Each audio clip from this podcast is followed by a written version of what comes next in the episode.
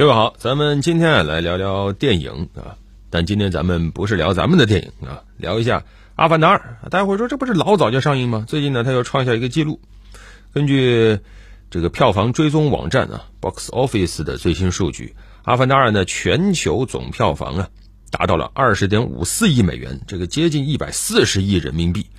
这个数字呢就超越了《复仇者联盟三》啊，目前已经跻身到影史票房前五了。那其实这部电影的剧情啊，很多人看完之后都觉得太老套了啊。但是呢，它的 IP 号召力，包括精彩的视觉效果，还是让《阿凡达二》啊，或者叫《阿凡达：水之道》这部电影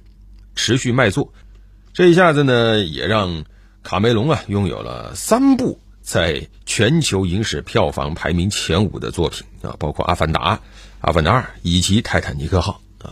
这个多少还是让很多电影人很羡慕的那因为你看《阿凡达二》啊，实际上在我国的票房很一般啊，就是十六亿多，它在美国的票房呢，呃，六亿美元出头啊，而它的海外票房在整个票房的这个贡献占比达到了百分之七十点六啊，呃，该怎么看待呢？我们什么时候也能拍出一部席卷全球票房的电影呢？你看，哪怕它剧情很一般，哎，都能挣这么多钱。那实际上现在还不是它的终点。欧美市场预测啊，《阿凡达二》会继续卖座，因为整个欧美市场现在都等着一部这个漫威题材的，就是《蚁人三》上映啊，那是二月中下旬的事情了。在《蚁人三》上映之前，欧美市场可能还没有什么特别能打的电影，所以它的票房可能还会继续上升。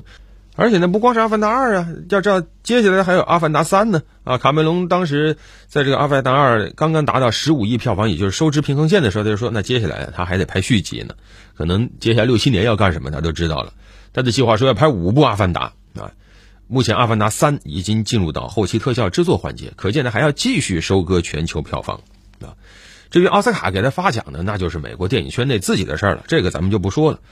我们要看到，就是在全球票房现在有一个现象，截止到今年的一月二十三号，全球非英语票房的前二十名，基本上就只有中国电影去扛着美国好莱坞大片打了啊，里面也就一部美国拍的非英语片，法国一部，日本呢有两部啊，而且你们也就《鬼灭之刃》的一部动画算是近十年的，啊，其他的还都很老，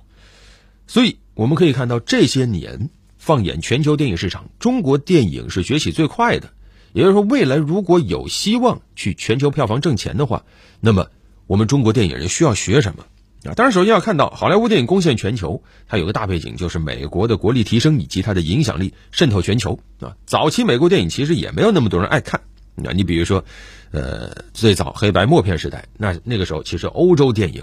比较能打，美国电影好莱坞那个时候也就一般般啊。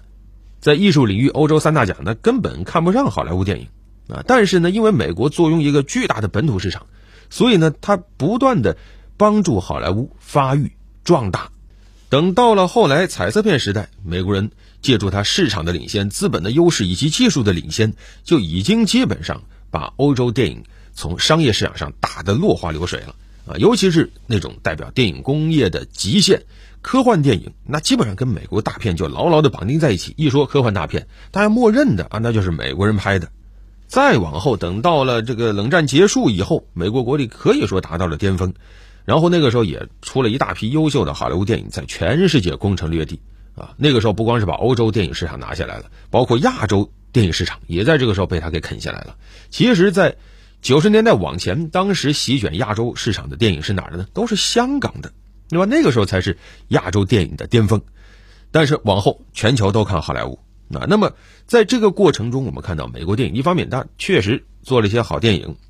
但另一方面呢，它也通过拍好电影获取了更多的这样的超额的票房，获取了更多的超额利润，然后借这些利润进一步的巩固自己的优势。这其实就是一种良性的循环。你看《阿凡达》就是非常典型的。如果在商言商的话。在这个全球文化创意领域，其实续集啊是不好拍的，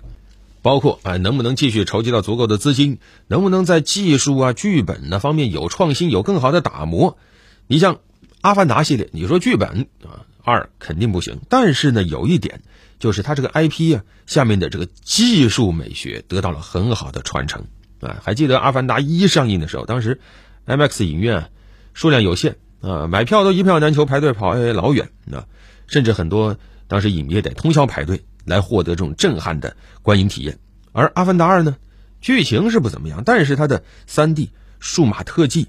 带来的这种视听体验、视听冲击还是依然存在的。那继续演绎了什么叫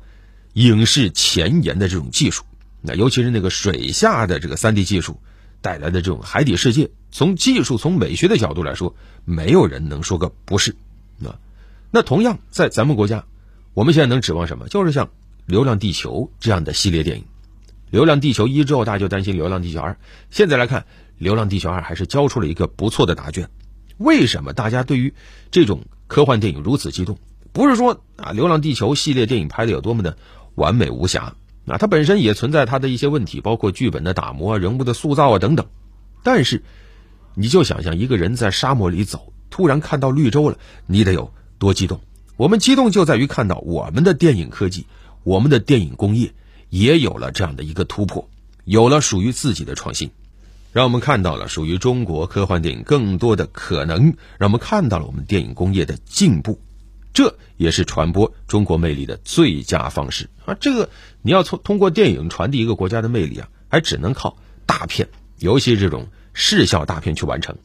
别的电影可能它票房很高，但是呢，它完成不了全球传播的任务。因为你看全球的这个票房都有一个现象，都是本土电影加好莱坞电影。你像啊，翻了一下数据，我国电影啊内地票房的前十名，九部是我们自己的，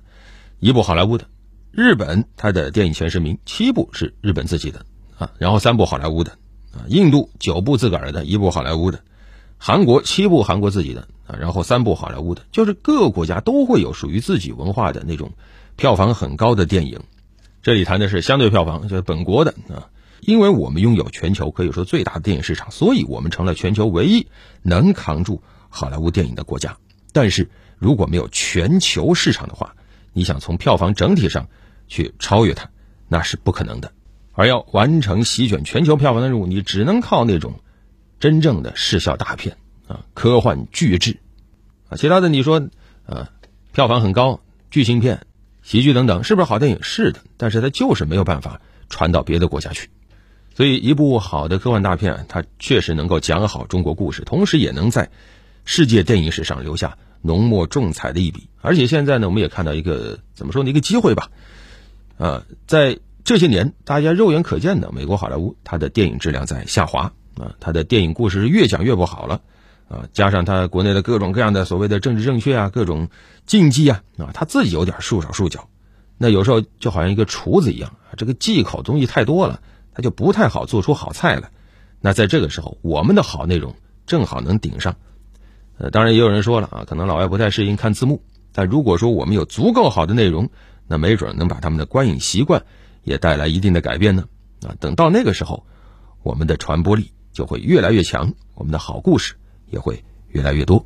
好了，本期就聊这么多。